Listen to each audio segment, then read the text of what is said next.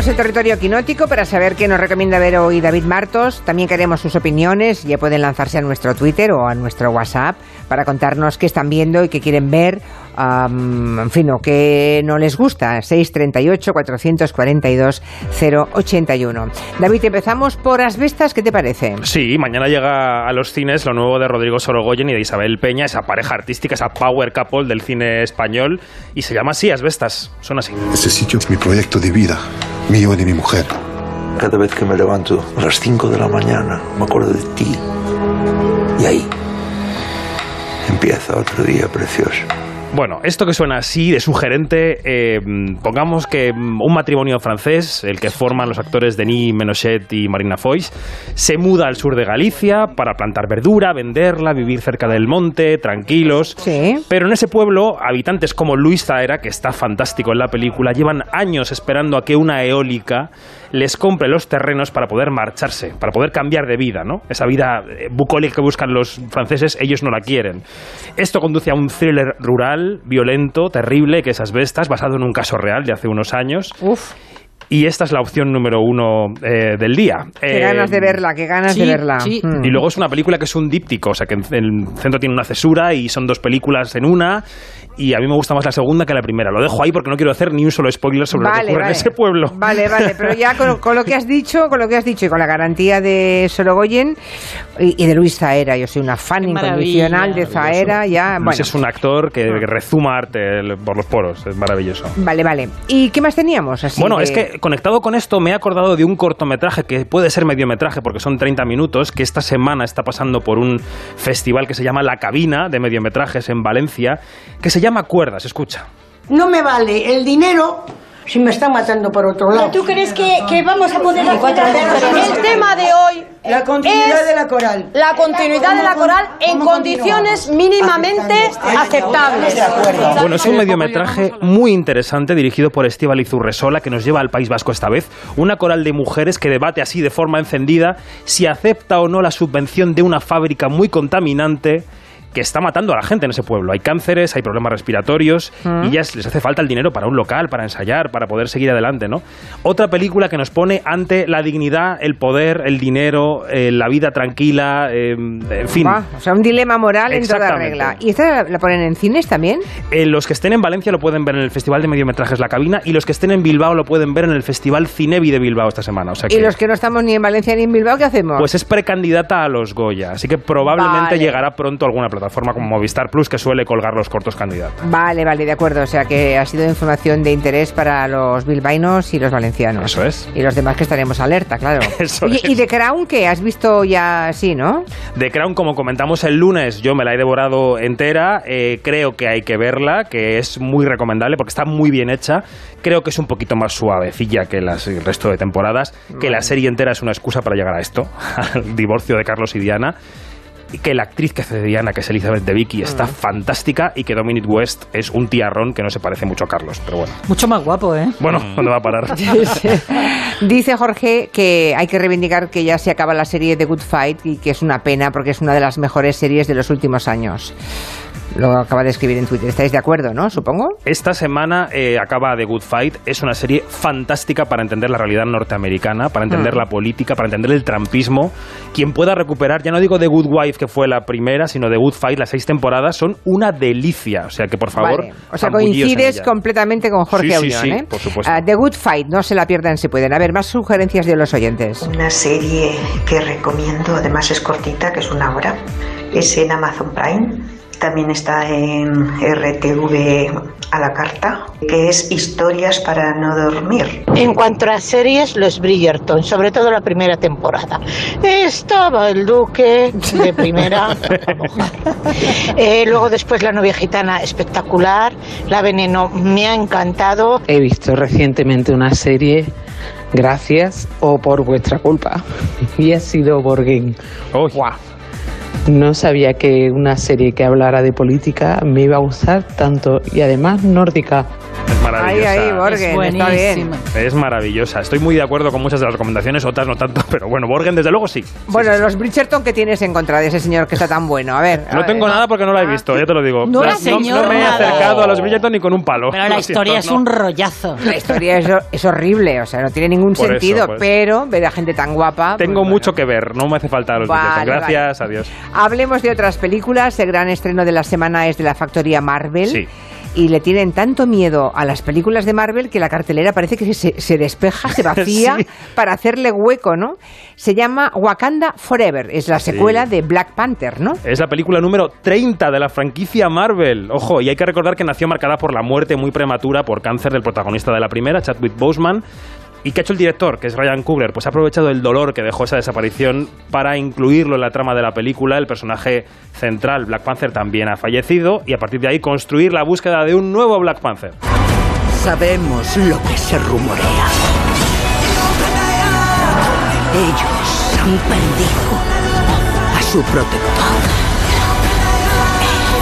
Ahora es el momento de atacar. Bueno, la peli tiene que ver con lo que decíamos antes, ceder ante el dinero, porque además de la parte conmovedora, es un thriller geopolítico en el que Wakanda, que es este país ficticio de la África eh, central, ¿no? Es- Sí. No es el único rico en vibranium, que es un em, mineral muy deseado en Marvel. Aparece otra nación por ahí, que no voy a desvelar porque aquí hay gente que está acechando ante los spoilers. Y claro, esto les pilla sin un Black Panther que les defienda. Ya. Lo que tiene. Ah, vamos a ver, la peli dura dos horas y 45 minutos. Como dos horas y 45 soles. Vale, Sí. ¿me la puedo saltar? Eh, los fans de Marvel tienen que verla. A mí esto siempre me entretiene por Vale. norma. Si Es- tú no eres muy fan, no, tienes que ir. Si Vale. vieras a Eduardo Saldaña asintiendo y diciendo, esa película sí que mola. Ya, ya, ya. Cuatro Bueno. kilos de palomitas y a verla, claro. Ya, ya. A mí no me encontrarás. ¿A que les pongo el vocaliza coño del principio? Porque hoy estamos en torno. eh, No, es una cosa mía, es una, es una canción, ¿eh? Una canción que se ha hecho viral que nos ha gustado mucho hoy por el mensaje que encierra. Lo digo para los que han puesto la radio ahora y dirá, ¿qué dice esta mujer de vocaliza con ese taco des- de después? No, no, es que es la canción. Bueno, seguimos, va. Eh, semana de cine y series, un poco escapistas por lo que veo Sí, sí. todo parece que tiene como un enfoque geopolítico, social, ¿no? Mm. Y seguimos ahí porque también estrenan película los hermanos Dardenne. Se llama Tori y Loquita. Sí, los Dardenne son dos hermanos belgas que dirigen juntos las películas y son películas muy sociales. Igual los oyentes han visto películas como Rosetta o El niño de la bicicleta. Eh, son películas con mensajes sobre migración, casa social, una cosa muy social, pero con, siempre con un rayo de esperanza, ¿no? Esta semana estrenan una película cortita, 90 minutos, así se hace el cine, 90 minutos. Muy bien. Unos hermanos de origen africano, Tori y Loquita, son inmigrantes en Bélgica. Escuchamos. Loquita, réveille-toi. Loquita. Oui, j'arrive. Es una historia eh, muy conmovedora de estos hermanos que acaban trabajando para una mafia que mueve droga ¿no? y que planta marihuana. Entonces es un poco la tensión entre la relación de los hermanos que no quieren separarse y la, y la mafia. ¿no? Los Dardenne siempre plantean el mundo desde un punto de vista de personajes buenos.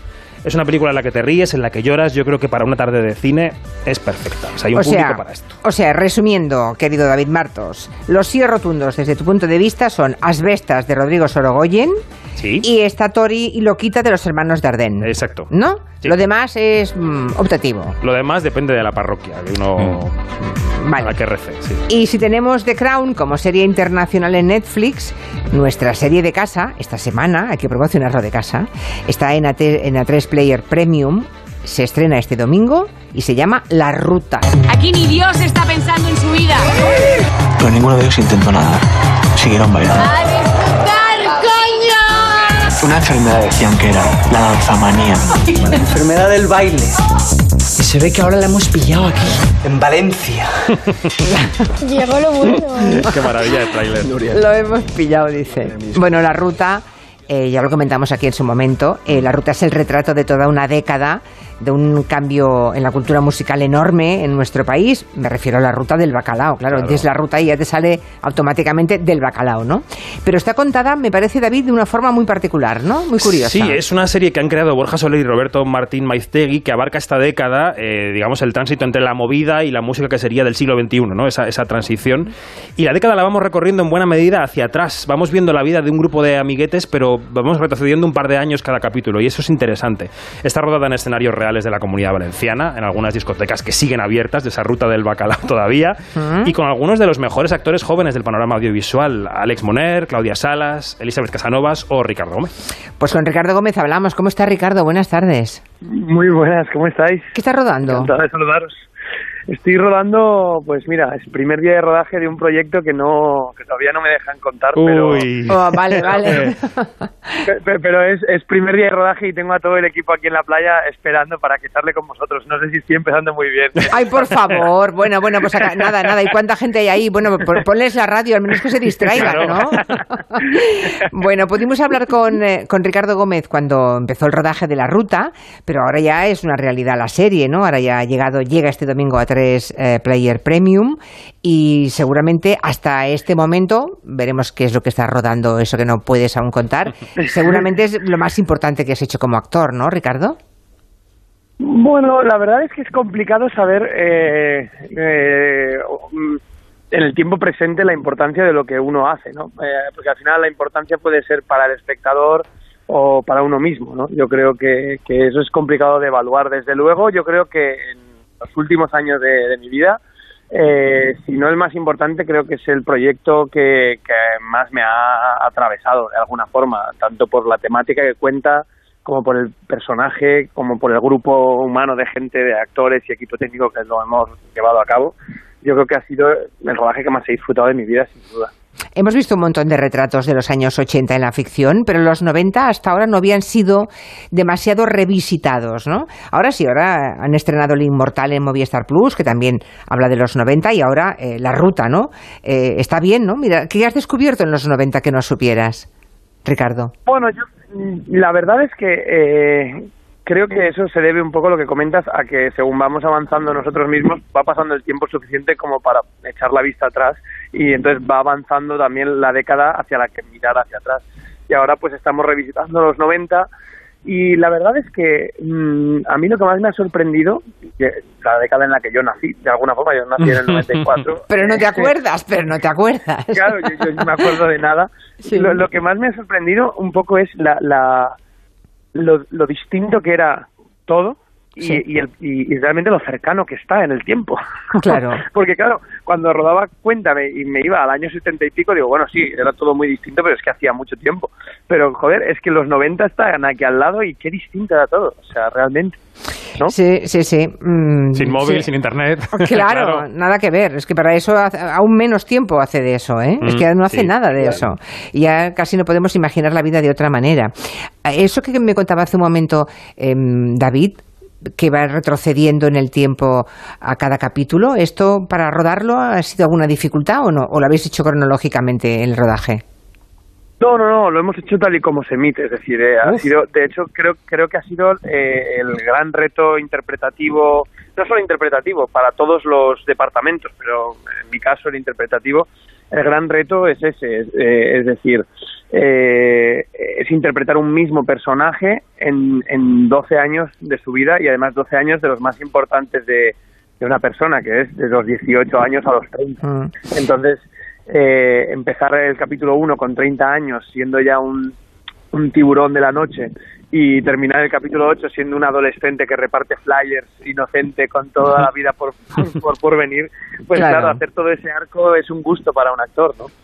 Eh, les cuento a los oyentes que haces de un chico joven, un empresario joven, musical, eh, muy entregado a la noche, que tiene un dilema ¿no? entre los negocios, la amistad de la pandilla, desde luego, por lo que cuentas tú y por lo que sé, nada más alejado del Carlitos de Cuéntame con el que te conoció toda España, ¿eh? Nada de nada. Sí, nada, nada. Eso, digamos, como que ahora eh, estamos entrando en otra fase que es la de interpretar otro tipo de Mm. personajes lo más alejado posible. No, no de alguna forma, no, no de manera intencionada, pero pero bueno, realmente sí, eh, eh, esta es la primera vez que, que, se me ha permitido en la ficción porque se ha dado así, no porque nadie me lo estuviese intentando impedir antes, mm. pero realizar un, un personaje extrovertido, expansivo, como que a mí generalmente siempre me suele tocar interpretar gente como muy carcomida por dentro. Pues te sienta bien, ¿eh, Ricardo? Te sienta muy bien porque yo diría que es de lo mejor que has hecho este personaje. Pues muchísimas gracias, David. La verdad es que eh, me lo he pasado muy bien interpretando acento y es, este tipo de... Realmente es un personaje que tiene una grieta muy grande también, pero se encarga con, con, mucho esfuerzo de ir tapándola y de, y de, A él le gusta siempre que todo vaya bien. Aunque sea fingido, pero vamos a fingir que todo va bien, ¿sabes? Ricardo, te vamos a dejar porque si no, los de la playa que están con todo el rodaje parado nos van a poner, nos van a poner velas negras a todos. Nada, no, muchísimas gracias. Un abrazo. Sabes que siempre es un gusto hablar con vosotros. Y nada, me han dicho que es muy importante que diga que vamos a arrancar este domingo en A3 Player con dos capítulos. Luego ya será de uno en uno, pero ah. este primer domingo salen los dos primeros. Salen los dos. Perfecto, perfecto. Hemos tomado nota. Un beso, Ricardo. Bueno, un beso a todos. Gracias. Se ha acabado la temporada de los festivales de otoño, ¿no? Imagino que ya desharás tu mm. maleta, David Martos. Ya vale de dar vueltas. no del todo. Nos queda esta semana ir a Gijón unos días y a Huelva, que cierran un poco esta temporada. Pero es que luego eh, vienen los premios. Vienen los vamos a ver, has estado, vamos a ver, desde que hemos empezado la temporada has ido a Venecia, San Sebastián, a Zúrich, a Siches, a Valladolid, a Valencia, a Sevilla, ¿y aún te falta? Y a los bolos contigo también he ido, he ido a Málaga. ¿Y, los bolos que te quedan. Y los que nos quedan. Pero es que falta eh, Islandia en diciembre, los premios del cine europeo que empiezan ya. Luego los también vas? Claro, por supuesto. Todo, Islandia? Todo pagado por Julia, todo pagado por Julia. Todo, todo, todo. El, el Lo Forqué en Madrid. Luego llegan los Lobos de Oro, a eso no voy porque me pilla mal, pero llegan los Feroz, llegan los Goya, llegan los Oscar. David, ¿y eres de los de imanes en la nevera? Solo tengo uno que me ha traído. Voy a decir una cosa. Solo tengo uno que me ha traído mi peluquero de San Francisco. Oh. Bueno. Bueno, pues nada, la semana que viene más. Adiós, David. Adiós.